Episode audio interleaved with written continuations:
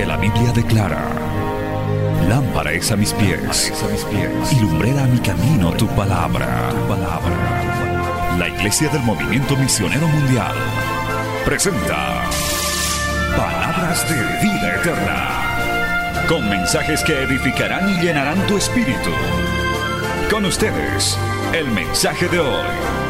Bienvenidos a Palabras de Vida Eterna.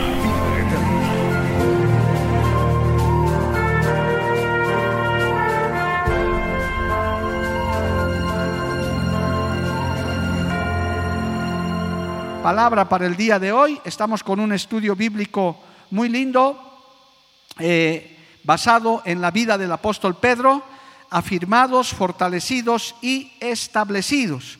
Y para esto ya vamos a ir al libro de San, al Evangelio de San Lucas, capítulo 18.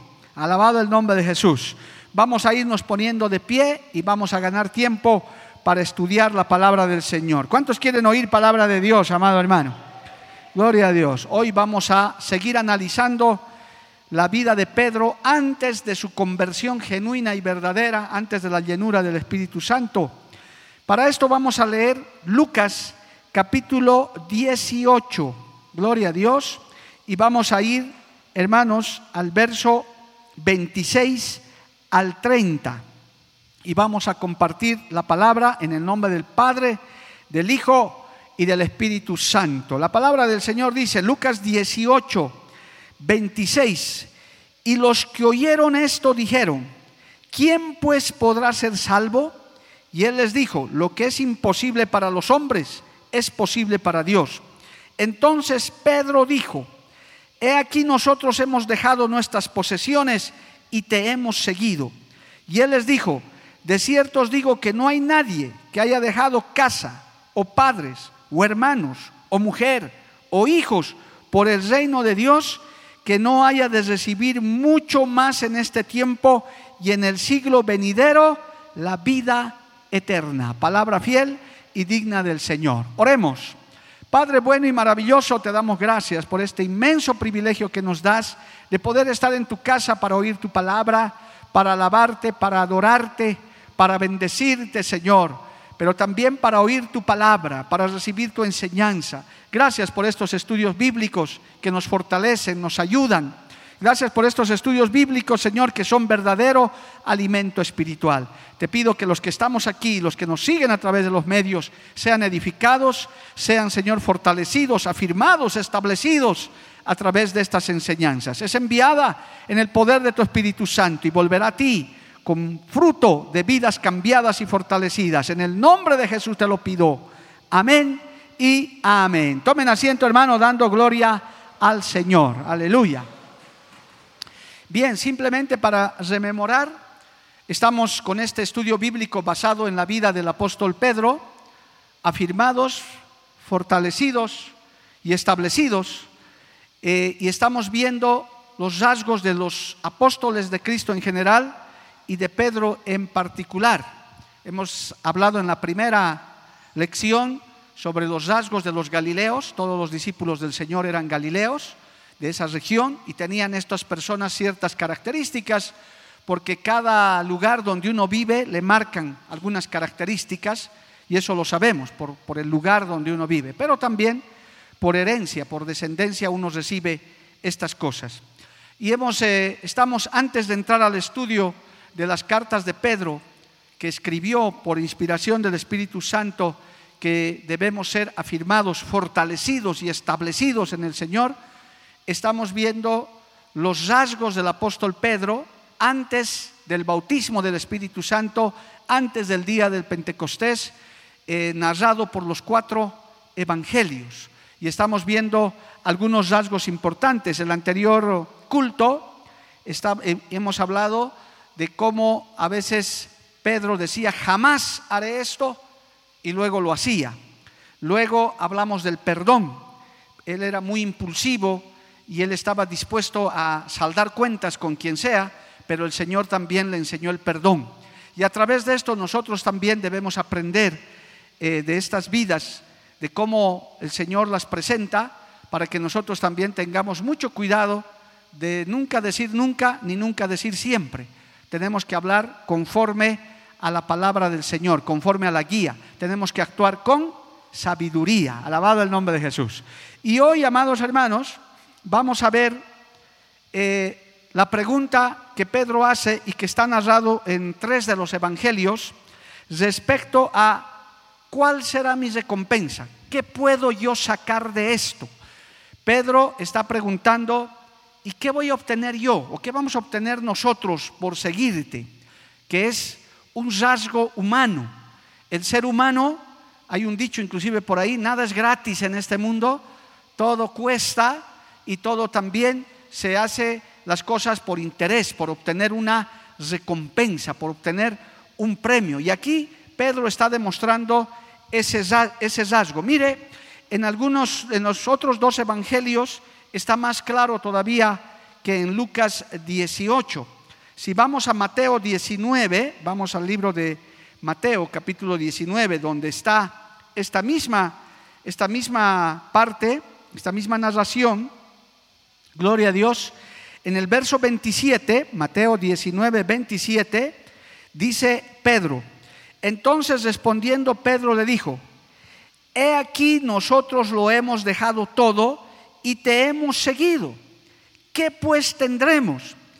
Y Jesús les dijo, de cierto os digo que en la regeneración, cuando el Hijo del Hombre se siente en el trono de su gloria, vosotros que me habéis seguido también os sentaréis sobre doce tronos para juzgar a las doce tribus de Israel. Y mira esta promesa en general. Y cualquiera que haya dejado casas o hermanos o hermanas o padre o madre o mujer o hijos o tierras por mi nombre, recibirá cuánto hermano? Cien veces más y heredará la vida eterna. ¿Cuánto les parece grande esa recompensa, amado hermano? Ni siquiera dice el doble, cien veces más. Y en, el otro evangelio dice, en este tiempo y en el venidero, en el que hemos leído en el evangelio de Lucas, donde está esta misma porción, amado hermano, dice, de cierto os digo que no hay nadie que haya dejado padre, madre o hermanos o hijos que por el reino de Dios que no haya de recibir mucho más en este tiempo y en el siglo venidero la vida eterna. ¿No le parece una recompensa extraordinaria, amado hermano?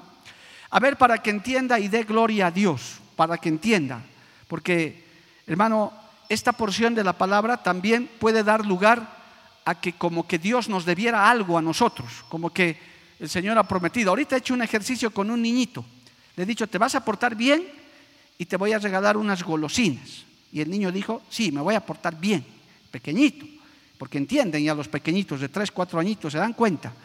Entonces se portó bien y estaba parado en la puerta de allá y esperándome fui a conseguir las golosinas y le dije, aquí está, tu pastor lo que promete cumple, tome, se portó bien, ahí está, su recompensa. Uy, el niño se sintió feliz, gloria al nombre del Señor. Pero no es que yo le deba algo a ese niño, lo he hecho por puro amor, por, por complacerlo, porque él fue obediente. Entonces, esta porción de la palabra que Pedro preguntó, porque Pedro era así, Pedro era interesado, él, él era de los que quería posiciones en esta tierra, era todavía muy humano, él no estaba bautizado con el Espíritu Santo, no, era un joven creyente, hizo esta pregunta. Pero ahora yo le pongo en el contexto así, amado hermano, para nosotros y para todos los que entiendan. Cristo murió en la cruz del Calvario, se sacrificó por nosotros, es el Cordero de Dios que quita el pecado del mundo, murió por su culpa y por mi culpa. ¿Cuántos dicen amén, amado hermano? Él pagó el precio nuestro en la cruz del Calvario. Esta es una doctrina básica y fundamental del Evangelio, alabado el nombre del Señor. Sin que nosotros pudiéramos devolverle nada a Él, y Él y nuestro Dios Todopoderoso hizo eso por gracia y por misericordia. Entonces, si usted entiende la maravilla del Evangelio hasta ahí, ¿quién es el que debe algo? ¿Nosotros a Él o Él a nosotros? Nosotros le debemos a Él, hermano. Nosotros debemos agradecerle todos los días de nuestra vida el sacrificio que el Señor ha hecho en la cruz del Calvario. ¿Cuántos están agradecidos por eso, amado hermano? Y usted le va a agradecer más cuando llegue a la eternidad. Y encima Él nos ha salvado de pura gracia y de pura misericordia. No nos ha costado nada. Para nuestros amigos recién convertidos o que quieren venir al Evangelio, aquí no se cobra nada. A mí muchas veces en consejería, hermano, gente inconversa ha venido a hablar conmigo, a recibir un consejo y han tocado su bolsillo para decir, pastor, ¿cuánto le debo? Gracias por su tiempo. Le dije, no, a mí no me debe nada. Lo que de gracia recibimos, de gracia lo damos. Nosotros aquí no cobramos nada. Más bien usted venga a la iglesia y escuche la palabra de Dios, alabado el nombre de Jesús. Entonces, hermano, el Señor hace eso, muere en la cruz del Calvario y los endeudados somos nosotros, porque estamos eternamente agradecidos, porque con nada vamos a poder devolver el sacrificio que Cristo hizo en la cruz del Calvario, por solo amor y por sola gracia. ¿Cuántos están agradecidos a Dios con eso, hermano? Siempre, dele gracias, hermano, dele gracias al Señor. No lo merecíamos y el Señor le hizo. Hasta ahí uno dice, Señor, gracias, nunca te podré devolver con nada. Pero en esta parte el Señor nos dice, y esto ya parece un exceso humano, de decir, pero si me sigues, si me aceptas como tu Salvador, encima de que he hecho gratis de misericordia la salvación, todavía si tú me sigues, yo te voy a dar una recompensa. Yo tengo una recompensa para ti, alabado el nombre de Jesús.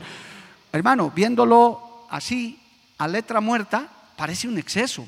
Encima que me has hecho tantos favores, un favor tan grande como es la salvación, todavía me dices, te voy a dar una recompensa si me sigues.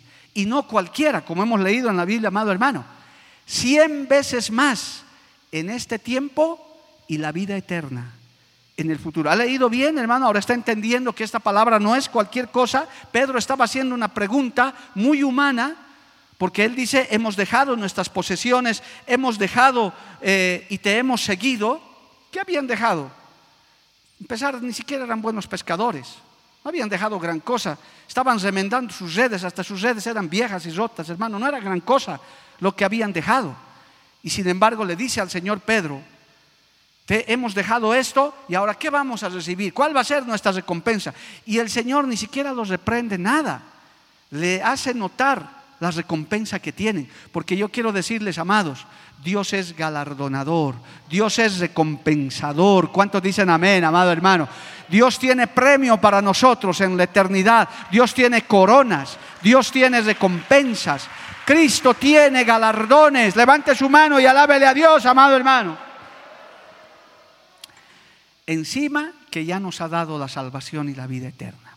O sea, hermano querido, Pedro estaba haciendo una pregunta muy tremenda aquí, humanamente, porque los cánones del mundo, los parámetros del mundo son esos. Yo hago algo, pero ¿qué recibo a cambio? ¿Qué me van a dar a mí? Por eso, hermano, cuando uno viene al Evangelio, se da cuenta que uno lo hace de pura gracia, de puro amor.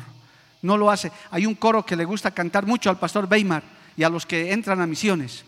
No es por pan, no es por obras, no es por comida. Yo te sirvo solo por amor, porque te amo. Yo hago algo para ti por amor. Ni siquiera lo hago por miedo, ni siquiera lo hago por la recompensa. Simplemente, oh aleluya, por el agradecimiento que te tengo de haberme mirado, de haberme salvado, de haber derramado tu sangre en la cruz del Calvario. Algo por lo menos haré para ti. Yo no esperaría recompensa de nada más, porque la vida eterna basta y sobra por la eternidad. Alabado el nombre de Jesús. ¿Cuánto le alaban al Señor, amado hermano?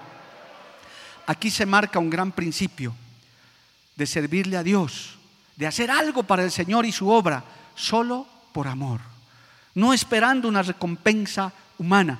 Sin embargo de eso, el Señor les dice a Pedro, van a recibir recompensa. Dice que no haya de recibir mucho más en este tiempo y en el siglo venidero. Y en el, Evangelio de Mateo que hemos leído dice cien veces más abundantemente, alabado el nombre de Jesús, en este tiempo y en el venidero. O sea, Cristo responde a la pregunta, porque el Señor es galardonador, tiene recompensa para Él. Si tú estás sirviéndole a Dios, si estás haciendo algo para el Señor, quizás nadie te conozca, quizás nadie te agradezca, sepas que el Señor está preparando una corona para ti, una recompensa desde los más pequeñitos e insignificantes, entre comillas, hasta los más vistositos y que están haciendo grandes prodigios en el nombre del Señor. Porque ciertamente no todos hemos recibido igual. Unos han recibido 10, unos, otros han recibido 50, otros han recibido mucho más. No somos igualitos. Y la recompensa, para empezar, de la vida eterna es para todos por igual. Pero después hay coronas que van a diferenciar los unos de los otros. Un mártir de la iglesia de Cristo, uno que ha muerto, ha derramado su sangre por la causa de Cristo, no será igual a aquel que quizás ha muerto de muerte natural y poco se ha esforzado. Dios es justo, Dios es ecuánime. Por eso termina en el libro de Mateo, hermano, gloria a Dios, vuelva por favor otra vez al libro de Mateo capítulo 19, él hace una especie de diferenciación cuando le pregunta el apóstol Pedro sobre esto, gloria a Dios. Le dice en el verso 28 de Mateo 19, y Jesús le dijo, de cierto os digo que en la regeneración, es decir, en la, en la vida eterna, cuando el Hijo del Hombre se siente en el trono de su gloria, vosotros que me habéis seguido también, os sentaréis sobre doce tronos para juzgar a las doce tribus, una recompensa especial para los apóstoles. Usted y yo no nos vamos a sentar en ese trono. Eso es para los apóstoles, para esos doce, sin tomar en cuenta Judas que los empasó Pablo. Pero para nosotros, dice, cien veces más. Y cualquiera que haya dejado casas, hermano, hermana, padre, madre, mujer, hijos o tierras por mi nombre, recibirá cien veces más y heredará la vida eterna. Pero muchos serán postreros y postreros primeros. Gloria al nombre de Jesús. ¿Usted entiende ahora esto? Se lo explico. El Señor dice, voy a dar recompensa, pero hay gente que le va a servir por poco tiempo en los tiempos finales y otros que le van a servir largo tiempo. Alguna vez yo se los expliqué eso. Hermano, hay gente que por poco tiempo se convierte y el Señor se los lleva. Y hay otros, como es mi caso, ya estoy llegando a los 40 años de haber andado en los caminos de Cristo y sigo todavía aquí, no sé cuánto tiempo me quedará, alabado el nombre de Jesús. Pero hay otros, aún en la Biblia, como el ladrón que se arrepintió, que estaba al lado de Cristo, que nada hizo, fue malo toda su vida, por eso acabó colgado en una cruz por todas sus culpas, y el Señor le dijo, hoy mismo estarás conmigo en el paraíso. Y nadie le tiene que reclamar eso a Dios. Es como los jornaleros. Unos entran a trabajar en la mañana, otros entran a trabajar en la tarde, hay una parábola sobre eso, y hay otros que al final del día. Pero la recompensa de la vida eterna es igual para todos pero los galardones son diferentes, las coronas son diferentes, porque Dios es un Dios galardonador, pero es un Dios justo, alabado el nombre de Jesús. Y eso se puede entender, la justicia de Dios es algo muy tremendo, amado hermano. No es igual. Elías, Eliseo y los profetas, bíblicamente, así como los apóstoles tienen un trono especial, un lugar especial allá en el cielo, esos profetas también lo tienen. Pero usted y yo, si nos esforzamos, si nosotros hacemos lo que tenemos que hacer, también nos podemos ganar un galardón en el reino de los cielos. Alabado el nombre de Jesús. ¿Cuántos decimos amén, amado hermano? Amén. Entonces, Dios es justo. Ahora yo le voy a mostrar solamente, no me quiero quedar mucho allá, pero por ejemplo, en el libro de Apocalipsis, hermano, hay algunas recompensas, porque hablar de coronas, de recompensas, de galardones es eh, bastante largo. Pero vamos a ver algunas en los mensajes a las iglesias del Apocalipsis, que esas son recompensas y que hay. Por ejemplo, Apocalipsis capítulo 2, verso 11. ¿Qué dice Apocalipsis 2, 11? El que tiene oído, oiga lo que el Espíritu dice a las iglesias. El que venciere no sufrirá daño de la segunda muerte, recompensa. Ahora tendría que explicarle la primera muerte, la segunda muerte, pero en realidad lo que Cristo estaba diciendo anteriormente es cierto. Usted muere con Cristo, ¿cuál es su recompensa? La inicial y la fundamental, la vida eterna. El que muere en Cristo no muere para siempre, solamente pasa de estado, duerme y aparece en la presencia del Señor. ¿No le parece maravilloso? Gloria al nombre del Señor, porque a lo que más el mundo le tiene miedo es a la muerte. Ahí mismo en Apocalipsis capítulo 2, en el verso 17, dice, gloria a Dios, el que tiene oído oiga lo que el Espíritu dice a las iglesias, Apocalipsis 2.17, al que venciere daré a comer del maná escondido y le daré una piedrecita blanca y en la piedrecita escrito un nombre nuevo, el cual ninguno conoce sino aquel que lo recibe. Alabado el nombre del Señor. Amén, amados hermanos, ahí está. Al que venciere. Pero esto es a los que vencieren, no es a los perdedores, es a los que vencen, amado hermano. Y ahí hay varias recompensas, tanto en Pérgamo como también a la iglesia de Esmirna, pero eso es para nosotros. Y ahorita que estamos en tiempo de elecciones, le voy a dar una, una gran recompensa, sin necesidad de, de elecciones. Apocalipsis capítulo 2, verso 26. Mire lo que dice esto, amado hermano, Apocalipsis 2, 26. Al que venciere y guardare mis obras hasta el fin, yo le daré autoridad sobre las naciones. ¿Cuántos se gozan por eso, amado hermano? Si usted quiere ser político, está en todo su derecho. Si quiere ser candidato, también. Es, todo derecho ciudadano, todo ciudadano tiene derecho a eso. Pero yo prefiero esto, gloria al nombre del Señor.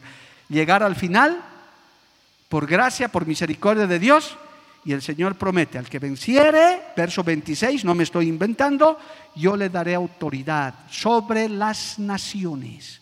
Y eso es bíblico porque Cristo vendrá a reinar en el reino milenial en esta tierra tal como está, junto con su iglesia. Y heredaremos las naciones. Y Él regirá con vara de hierro desde Jerusalén. Alabado el nombre de Jesús. Es palabra profética, Dios lo cumplirá. Si lo crees, amado hermano, dale gloria al Señor. Pero si quieres ser candidato, que te vaya bien. Gloria a Dios, no hay problema. Pero los que somos espirituales, quisiéramos ese día. Yo sí quiero, se los he dicho públicamente, hermano, quiero ponerme en la lista cuando en el milenio, que Dios me entregue alguna nación, quisiera. Pero aquí no, gloria a Dios, porque está prometido para los que quieran, para los que vencieren. Esto es para vencedores, no es los que casi, es para los que llegan. Por eso el apóstol Pedro, volviendo a su pregunta que él hizo, estaba averiguando cuál es la recompensa. Pero Pedro estaba pensando terrenalmente estaba pensando en el reino que todos sus discípulos pensaban que él iba a imponer su reino en la tierra, que iba a derrocar al emperador, y él estaba como que averiguando qué iba a recibir él. Pero ciertamente, hermano, también hay recompensa en esta tierra. El Señor lo ha dicho, ahí está la palabra. Recibirán en este tiempo y en el venidero, es lo que hemos leído ya dos veces. O sea que también hay recompensa acá, amado hermano, en esta tierra. Dios también nos recompensa, nos devuelve cuando usted es generoso, cuando usted apoya, cuando usted se esfuerza. Aún hermano, cuando usted predica la palabra, ¿cuál es la recompensa de la predicación de la palabra? Son las almas que se salvan, la, gente que recibe esa palabra, alabado el nombre de Jesús. Usted mismo que está sentado aquí es el resultado de ese trabajo de más de 20 años de predicación. El Señor ha salvado las almas, ha utilizado los instrumentos que Él ha puesto en sus manos y usted está aquí alabando al Señor, alabado el nombre de Jesús. Hay recompensa, un fruto maravilloso, sencillamente porque también la Biblia dice, nada de lo que se hace para el Señor es en vano. El mundo pierde su tiempo haciendo cosas que a veces fracasan, pero en Cristo nada de lo que se hace es en vano. Un folleto, una palabra, un programa de radio, un, un, podcast cristiano, oiga, ya estoy hablando bien los términos cibernéticos, ¿verdad? Un podcast, un programa con la palabra, sirve. Usted no lo verá, pero Dios está utilizando eso, una alabanza, un cántico, un testimonio que tal vez usted ha testificado para 10 personas, el Señor se encarga de darle fruto a esa palabra. Hay alguien que ha escuchado, hay alguien, tal vez nunca lo sepamos, aún este mismo culto que en este momento lo estamos llevando, que quizás, entre comillas, es un culto común, es un culto más de martes, pero no, para el Señor es importante. Él dice, voy a utilizar esa hora, esas dos horas de transmisión. Quién sabe, nos están escuchando en algún país. Querido amigo, amiga, si estás escuchando esto, queremos decirte que si vienes a Cristo hay salvación hay perdón, pero también hay recompensa en el reino de los cielos. Hay recompensas grandes para los vencedores. ¿Cuánto le alaban al Señor, amado hermano? A su nombre sea la gloria. Cristo vive para siempre. Lo más importante a lo que le apuntamos, obviamente, amado hermano, es a la vida eterna. El que cree en Cristo, como dice el apóstol Juan, no morirá para siempre. Claro, para cerrar este punto, los apóstoles eran medio carnales, no estaban bien convertidos, no entendían muchas cosas, no, no se daban cuenta de la grandeza del mensaje, ellos eran muy terrenales. Inclusive, no sé si podemos leer esto más para cerrar este punto, Lucas 22, por favor, gloria a Dios, en el, en el Evangelio de Lucas capítulo 22, en el verso 24, se lee una pugna por el poder humano, que, para que vea cómo era de terrenal el asunto.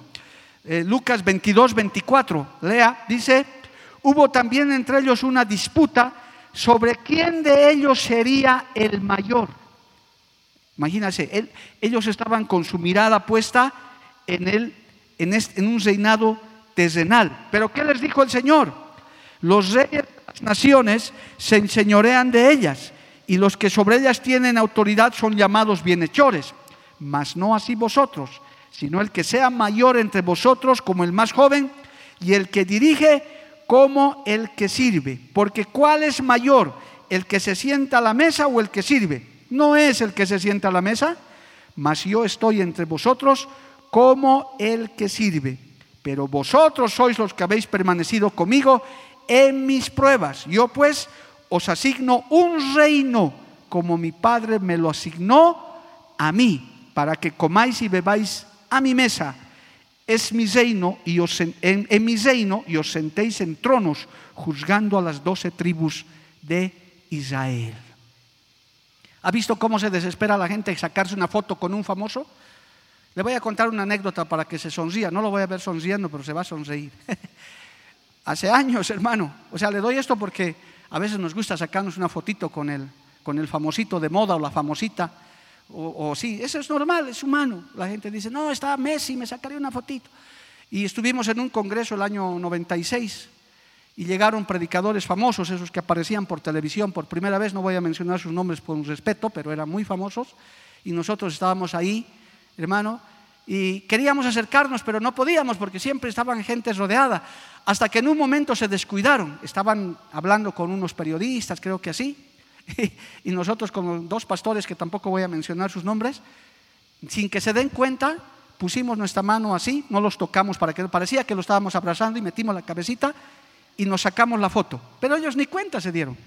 Y luego veíamos la foto y decimos, hemos sacado la foto con el pastor fulano.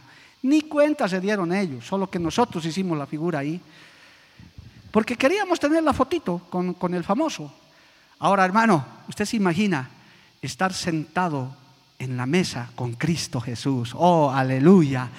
Estar en su reino, amado hermano.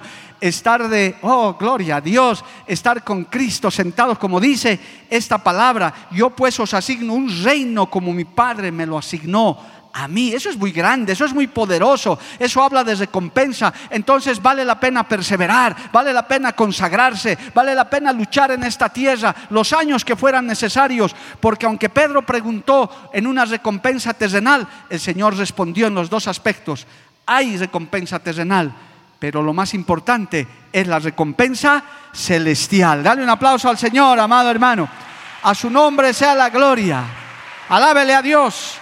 Qué maravilloso, amados hermanos. Bendito el nombre de Jesús. Así que somos bienaventurados.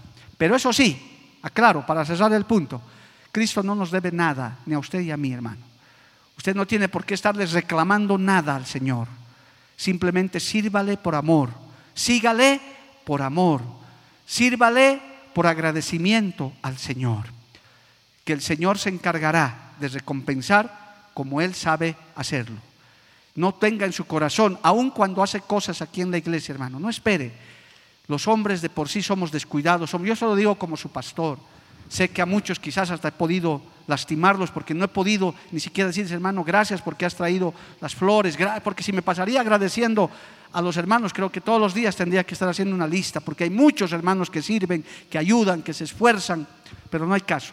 Pero sepa, conforme a esta palabra, conforme a la pregunta que hizo Pedro, el Señor sí tiene recompensa, aunque no nos debe nada. Lo hace de puro favor y de pura misericordia. Ese niñito que le regalé sus golosinitas al ratito, él no, me ha pedido golosinas, yo lo hice por amor. Le quise ganar su confianza y ayudarlo a que se porte bien. Y yo lo hice por amor. él, yo no le debía nada a él. Lo hice porque es un niño. Y los niños son felices con una golosina. Gloria al nombre del Señor. El Señor, con tal de vernos a nosotros felices, alabándole, Él se pone más feliz todavía. Porque lo que tiene en esta tierra es a su iglesia, es a su pueblo, que le alaba, que le sirve, que lleva su palabra, que se esfuerza. El Señor se goza más que nosotros porque hay un pueblo fiel que está evangelizando y está llevando su palabra en todo el mundo. Dale un aplauso a Cristo, amado hermano. A su nombre sea la gloria. Gloria a Dios. Muy bien, cerremos ese punto. Veamos un rasgo más de la vida antigua del apóstol eh, Pedro. Gloria a Dios. Hay un relato en Mateo capítulo 14, no se olvide que todos estos rasgos están en los evangelios, de cómo lo describen a, a Pedro en los evangelios. Mateo capítulo 14, gloria a Dios, y vamos a ver, hermano, cómo es cuando flaquea la fe. Mateo capítulo 14, verso 27, gloria a Dios. Podemos leer desde el 22 para entender. Enseguida Jesús hizo a sus discípulos entrar en la barca e ir delante de él a la otra ribera, entre tanto que él despedía a la multitud. Despedida la multitud, subió al monte a orar aparte y cuando llegó la noche estaba allí solo.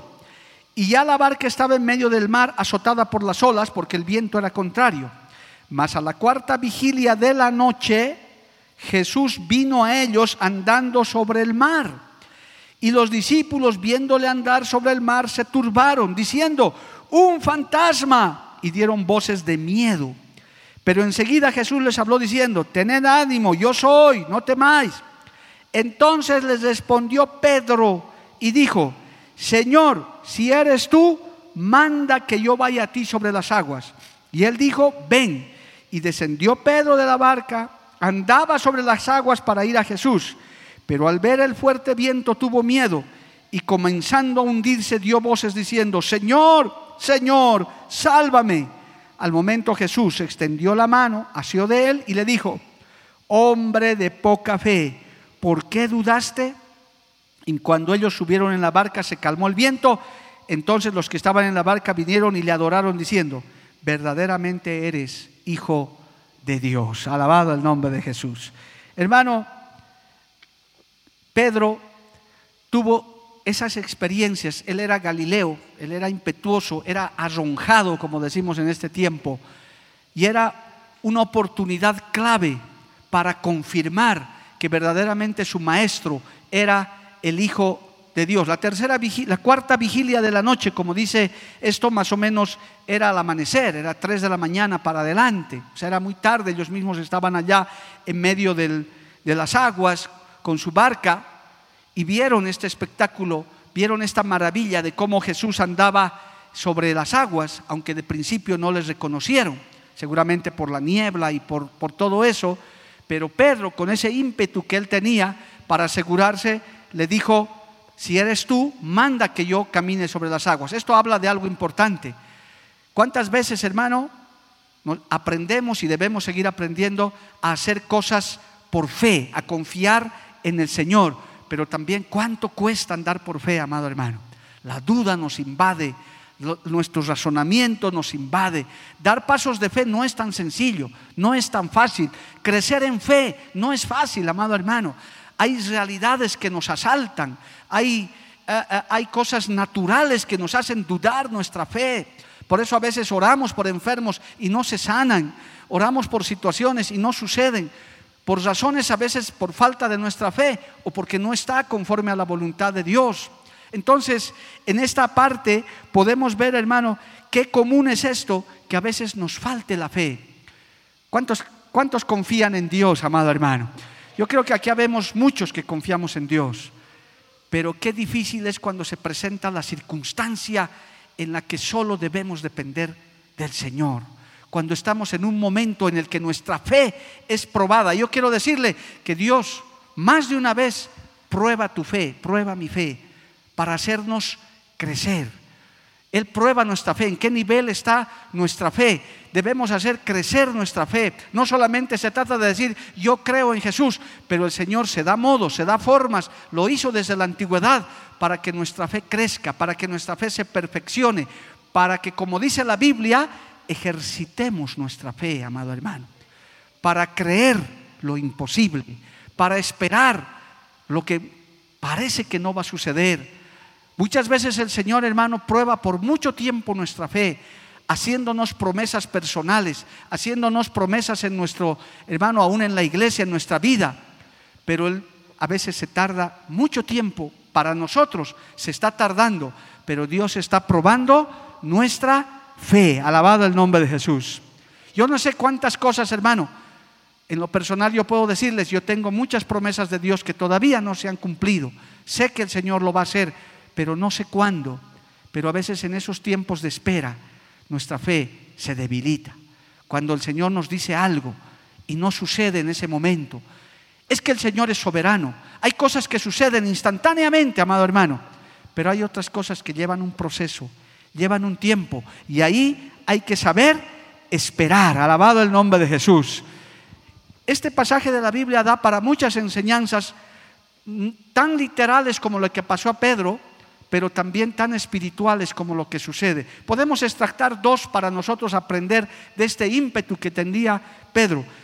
Primero, que dice en el verso 30, gloria al nombre de Jesús, que estaban en medio de un fuerte viento, de un fuerte oleaje.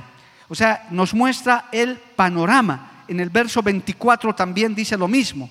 Y la barca estaba en medio del mar azotada por las horas porque el viento era contrario. Si esto lo traemos a la vida espiritual, ¿dónde es más que el Señor prueba nuestra fe? Cuando todo está en contra, cuando los vientos son contrarios, cuando es tiempo de turbulencia. Y yo quiero decirle algo, iglesia, en esta noche y a los que nos siguen y nos ven. Estos tiempos que está pasando la humanidad y nosotros, sin precedentes para esta generación, son los momentos más cruciales en los que Dios está probando nuestra fe. Ve que hay pocos amén. Dice, pero pastor, ¿cómo Dios va a permitir eso? Los vientos están soplando contrarios. Yo no, hermanos, se los he dicho muchas veces desde este púlpito, yo no puedo exagerar ni puedo hacerme al súper espiritual. Sé que la situación está difícil, la situación está triste, el luto está visitando muchos, muchos miles, millones ya de familias en el mundo. Los vientos están contrarios, pero es ahí donde Dios prueba tu fe. Cuando te has quedado sin trabajo, cuando el negocio no funciona, cuando ha llegado la enfermedad a tu casa, porque todo está bajo la voluntad de Dios. Aquí nada se escapa a la voluntad del Señor. Si eres creyente, tienes que saberlo. Nada de lo que te sucede, querido hermano, hermana, sucede sin la voluntad de Dios. Si te has quedado sin empleo sin negocio o tu economía por momentos está tambaleante, Dios está probando tu fe. Él está diciendo, a ver, a ver si cuando tenías abundancia me alababas, a ver si ahora que hay escasez me sigues alabando, si cuando estabas sano me alababas, ahora que estás enfermo me vas a seguir alabando, si ahora que los vientos son contrarios, ¿acaso vas a dejar de alabarme? Dice el Señor, si tu fe no ha cambiado en estos tiempos, tienes que seguirle alabando a Dios, tienes que seguir perseverando en el camino, porque son los vientos contrarios los que prueban nuestra fe. ¿Cuántos levantan su mano y le alaban a Dios, hermano? Los vientos contrarios nos enseñan a probar nuestra fe. Esto, esto tiene una enseñanza preciosa, hermano. Era un momento donde el Señor, esto no fue casualidad, no es que esto se le descuidó al Señor, Él quería demostrarles. Era una hora inadecuada, un momento. No es que el Señor los llevó y les dijo, les voy a dar una cátedra de andar sobre el agua. A ver, siéntense, van a ver, van a aprender. No, esto fue sorpresivo para ellos. El Señor lo tenía preparado para enseñarles a ver cuánto habían crecido. Y ciertamente ninguno hizo, tuvo el atrevimiento de hacer lo que hizo Pedro, porque Pedro era así. Él se dio cuenta quizás y dijo, si el Señor está andando sobre las aguas y yo soy su discípulo, yo también puedo caminar. Y si es Él, voy a caminar sobre las aguas. Eso nos habla de no quitar la mirada de Jesús, amado hermano. Los reportes son tristes en muchos lugares a nivel general. Hay creyentes que se han apartado del camino, han quitado la mirada de Jesús, hermano, lamentablemente.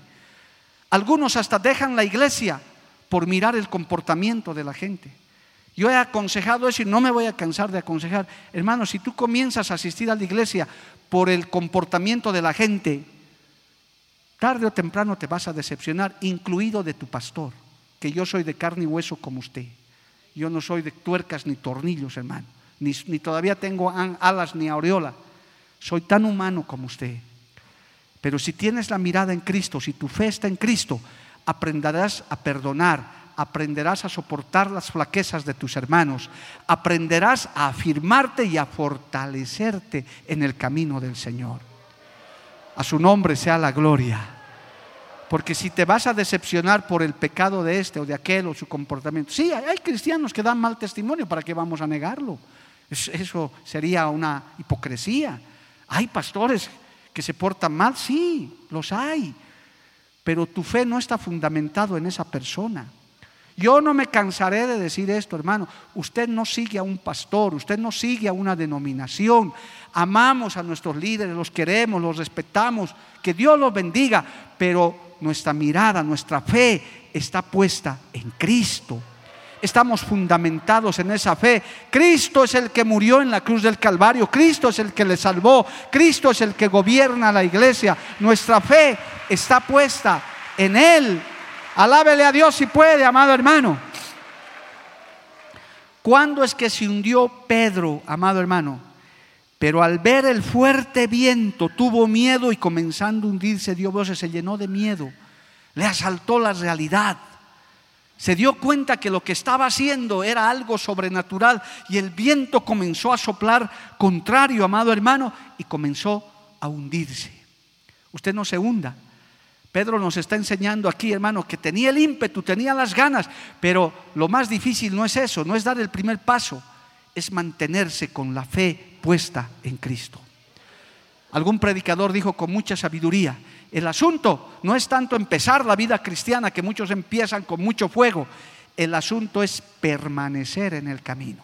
Ese es el punto, perseverar en el camino que nos encontremos a lo largo de la vida y usted siga siendo creyente, usted siga ayudando, usted siga con la mano en el arado, usted siga firme en el camino del Señor. Cinco años, diez años, quince años, veinte años, se haya muerto su pastor, se haya cambiado de lugar la iglesia, se hayan cambiado autoridades en su congregación, no importa, mi mirada sigue en Cristo, yo le sigo sirviendo a Cristo, yo sigo amando al Señor, pase lo que pase, porque estoy fundamentado en el Señor.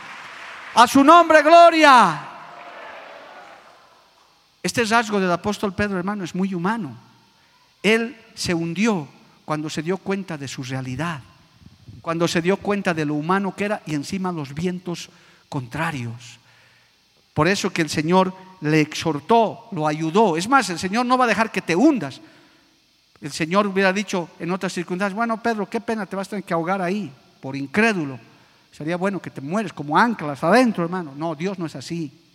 Cristo sabe que necesitamos de su mano. ¿Qué hizo el Señor, hermano? Dice, extendió la mano y lo sacó y, le dijo, hombre de poca fe. Sí, nos exhorta, nos anima como buen padre. No lo felicitó a Pedro, pero lo salvó, lo sacó, le dio una lección. El Señor muchas veces tiene que exhortarnos, tiene que sacudirnos, amado hermano, para decir, no dudes, yo no sé cuántos a veces, hermano, nos asalta la duda, nos asalta la confusión. Comenzamos a dudar aún de nuestra fe con tanta doctrina falsa, con tanta teoría que hay en este tiempo. Hay que estar cimentado. Yo solamente le voy a tocar como ejemplo, hermano, solo como ejemplo. No me voy a poner a debatir con nadie de esto porque creo que no es el momento ni el tiempo, pero le voy a dar el ejemplo. En este mismo momento, en este mismo tiempo, en esta coyuntura, hay las discusiones cristianas de hermanos. ¿Esta pandemia es de Dios o es del diablo? ¿Es un juicio de Dios o es un ataque del diablo? Hay un debate. Hay quienes dicen el diablo está detrás de esto. Otros dicen no, es un juicio de Dios sobre esta humanidad. Esta vacuna, hay gente que es antivacuna. ¿Usted sabía? Hay gente que dice, no, esta vacuna es el chip que nos van a poner el 666. Y comienzan con... Hay, hay movimientos grandes antivacunas. Pero ¿qué nos va a dar el discernimiento? ¿Qué nos va a dar la claridad sobre estas cosas? Que el anticristo que ya está gobernando, hermano, la luz de la palabra, la palabra profética que alumbra en lugar oscuro, como antorcha en lugar oscuro. La mirada puesta en Cristo a usted no le va a permitir extraviarse. En estos tiempos, como se los he predicado, se los he enseñado de tanta oscuridad, de tanta confusión, yo les recomiendo, por esta enseñanza de Pedro, no quite la mirada de Cristo y su doctrina, de Cristo y su palabra. Alabado el nombre de Jesús, porque los vientos están soplando contrarios, amado hermano. Y si estamos todavía con la iglesia abierta, si todavía nuestros medios están funcionando, si todavía tenemos el privilegio, como muchas naciones ya no la tienen, de podernos congregar, es la gracia y el favor de Dios, porque seguimos mirando a Cristo, seguimos confiando en el Señor. Yo le digo, tarde y mañana, Señor, es tu iglesia, es tu obra, son tus ovejas. A su nombre, gloria. Yo le recuerdo y le reclamo en mis oraciones al Señor. Le digo, Señor, es tu iglesia, son tus medios, son tus ovejas, ten misericordia. Nosotros nada podemos hacer humanamente, porque si quitas la mirada de Jesús, hermano, te va a suceder lo de Pedro, vas a comenzar a hundirte. Y aquí Pedro recibió una gran lección, alabado el nombre de Jesús. Por eso es que cuando el Señor lo sacó a Pedro lo sacó del agua y lo llevó a la barca, dice que sus discípulos le adoraron diciendo, verdaderamente tú eres el Hijo de Dios. Porque vieron su misericordia, vieron el mover sobrenatural y cómo Dios obró, de cómo Cristo obró de una manera poderosa. Alabado el nombre de Jesús. Hermano querido, aleluya, muchas veces se pierden oportunidades de crecimiento de fe porque nos, podemos, nos ponemos a razonar, nos ponemos a, hermano querido, a buscar respuestas humanas, cuando la respuesta está en el mismo Señor. Por eso le he dado los ejemplos. Usted tiene derecho de pensar, de informarse como quiera sobre las vacunas, eh, sobre todo esto. Pero hermano, usted tiene que buscar la respuesta en el Evangelio. Usted tiene que buscar la respuesta en Cristo. Quitar la mirada no quitar la mirada de Jesús, porque corremos el riesgo de hundirnos, no solo como personas, como iglesia, como congregación. Por eso estamos orando, estamos clamando a Dios que el Señor no nos suelte de su mano, porque la tormenta está fuerte, alabado el nombre de Jesús. Y si todavía tenemos algo de paz, algo de calma, aún en nuestras propias vidas, es porque estamos agarrados de la mano de Cristo, es porque nuestra mirada no se ha apartado del Señor. Día y noche estamos diciéndole, Señor, no nos sueltes de tu mano, porque si nos soltamos de tu mano nos vamos a hundir, nos vamos a terminar. Alabado el nombre de Jesús. ¿Acaso estamos libres del hermano del desánimo? Yo no estoy libre del desánimo. No estamos libres del hermano del agotamiento. No estamos libres de la tentación, no estamos libres de la caída. No estamos libres, hermano, de que a través de estas circunstancias por un momento nos dé ganas de no seguir adelante. Pero cuando levantamos la mirada y vemos a Cristo, decimos, no, soplan los vientos contrarios, yo seguiré caminando en fe al lado de mi Maestro. Y con humildad puedes decirle, Señor, no me sueltes de tu mano porque solo dependo de ti. Yo no sé cuántos en esta noche, hermano, pero yo le digo todos los días, Señor, no me sueltes de tu mano, solo dependo de ti. Yo solamente dependo de tu mano para seguir adelante. Porque, hermano, detrás de ese barbijo y detrás de cada vida hay seres humanos que nos cansamos, que nos desesperamos, que nos preocupamos, que nos afligimos por las responsabilidades que tenemos. A veces nos ponemos tristes, hermano. Yo alguna que otra mañana he despertado muy triste, muy abatido. A veces cuando camino por las calles de la ciudad haciendo las cosas que tengo que hacer, veo esos comercios asolados, cerrados. Veo esta universidad tan hermosa que era llena de jóvenes caminando por ahí. Cuando nos vamos a casa veo todo un silencio, un desierto y me da tristeza, me da pena. Digo, Señor, ¿por qué? Pero en ese momento el Espíritu me habla y me dice, solo agárrate de mi mano, que la tormenta está fuerte. Esos papás que en esta misma hora están luchando con sus niños en la casa. Esos niños que quieren estar en su colegio, en su escuelita, correteando con sus amigos, no pueden. Están frente a una fría pantalla, amado hermano. ¿Acaso no es doloroso, no es triste, no es preocupante? Pero ahí levantamos la mirada al cielo y le decimos, Señor, yo no quiero quitar la mirada de ti. He leído una triste nota y está en el internet, hermano, en varios lugares. El índice de suicidios ha aumentado alarmantemente. Gente que ya solo ve un panorama negro. Y lo más triste, una gran mayoría jóvenes, amado hermano. Hay naciones avanzadas que están aprobando la eutanasia para, dicen, antes de que nuestros ancianos mueran con esta enfermedad, preferimos acabarlos nosotros, dicen, para aprobar leyes de esa clase. En la desesperación esos no son, son, esos vientos, es un prototipo de esas tormentas que estaban los apóstoles y en la barca. Cristo estaba parado sobre las aguas porque Él es rey, porque Él es Señor, porque Él es obrador de imposibles y de cosas sobrenaturales. Y nosotros podemos caminar sobre lo sobrenatural, pero siempre y cuando no dudemos y no quitemos la mirada de Jesús. Tu vida debe estar cimentada en Cristo, alabado el nombre de Jesús. Debemos aprender de esta lección de Pedro, amado hermano, y ser exhortados. No es pecado que tu fe te falte, no es pecado, pero puedes pedirle al Señor que mi fe se fortalezca. Hace poco prediqué un mensaje que el Señor me lo dio directamente sobre la columna de la fe. Es lo que nos está queriendo socavar este tiempo, amado hermano.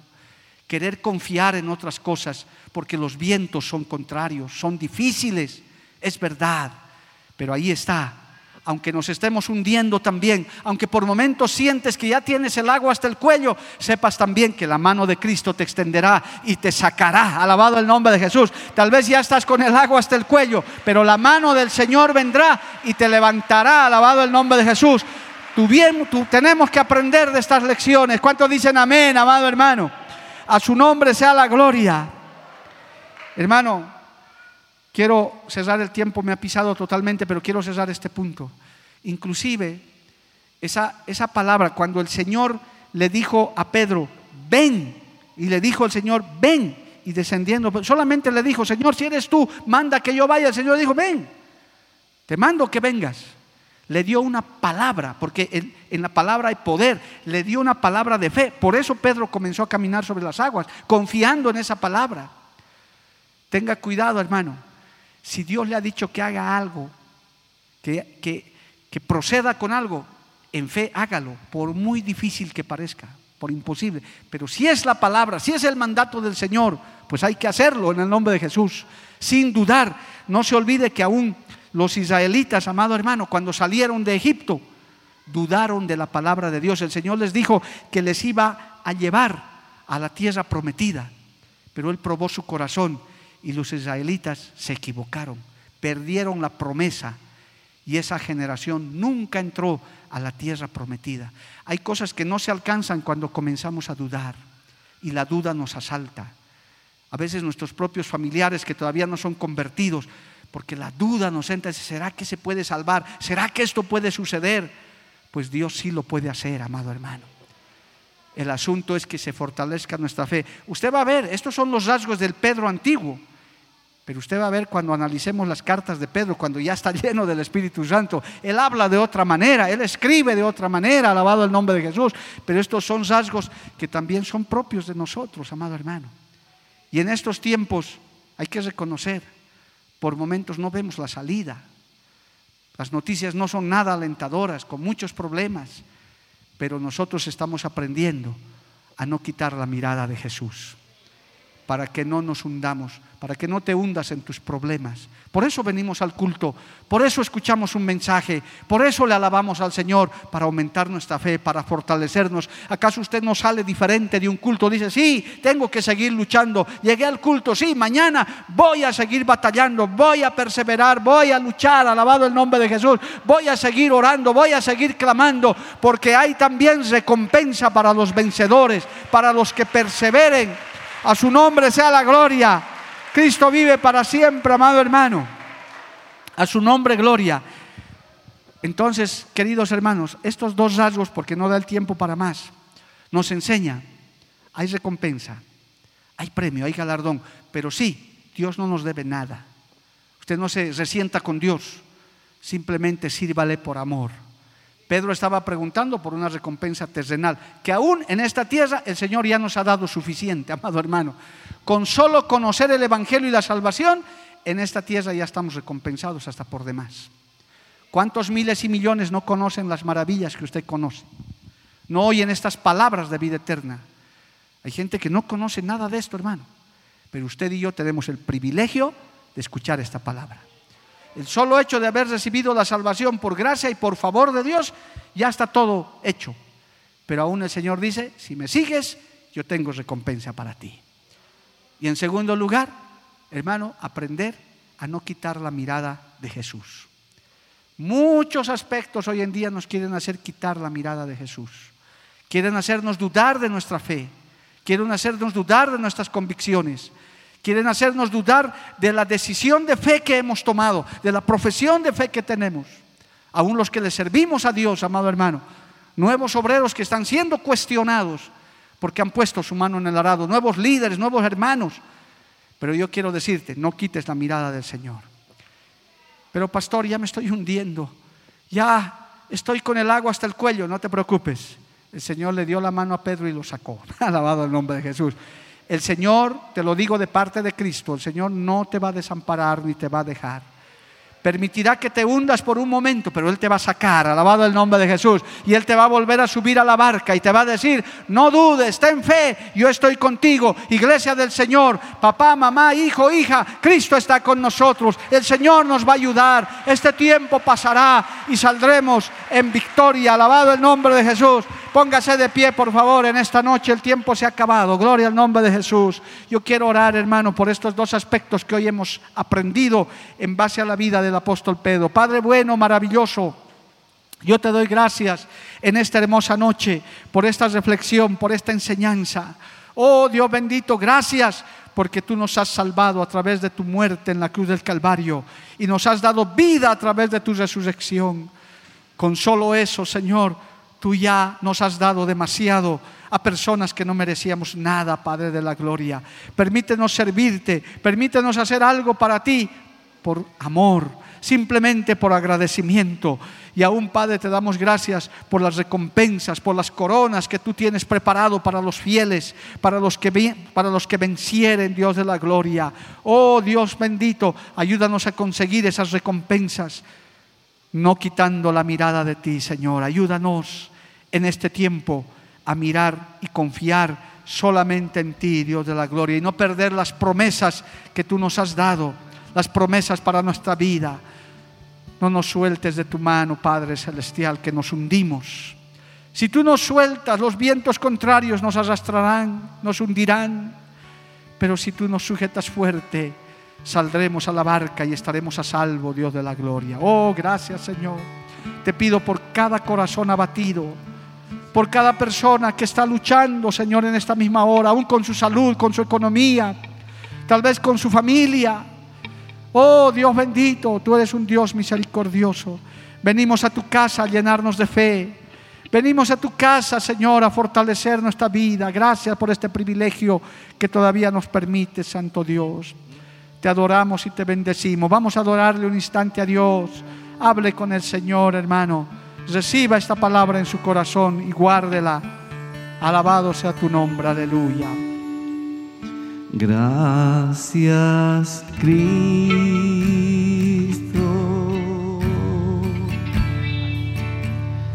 Gracias, Cristo. Santo Dios maravilloso. Gracias, Cristo.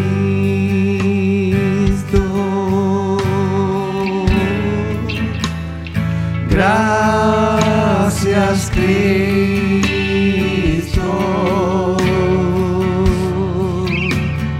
Levantemos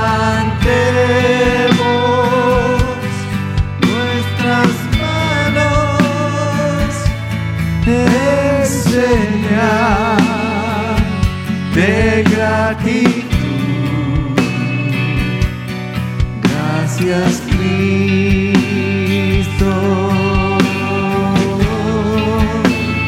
Gracias Cristo.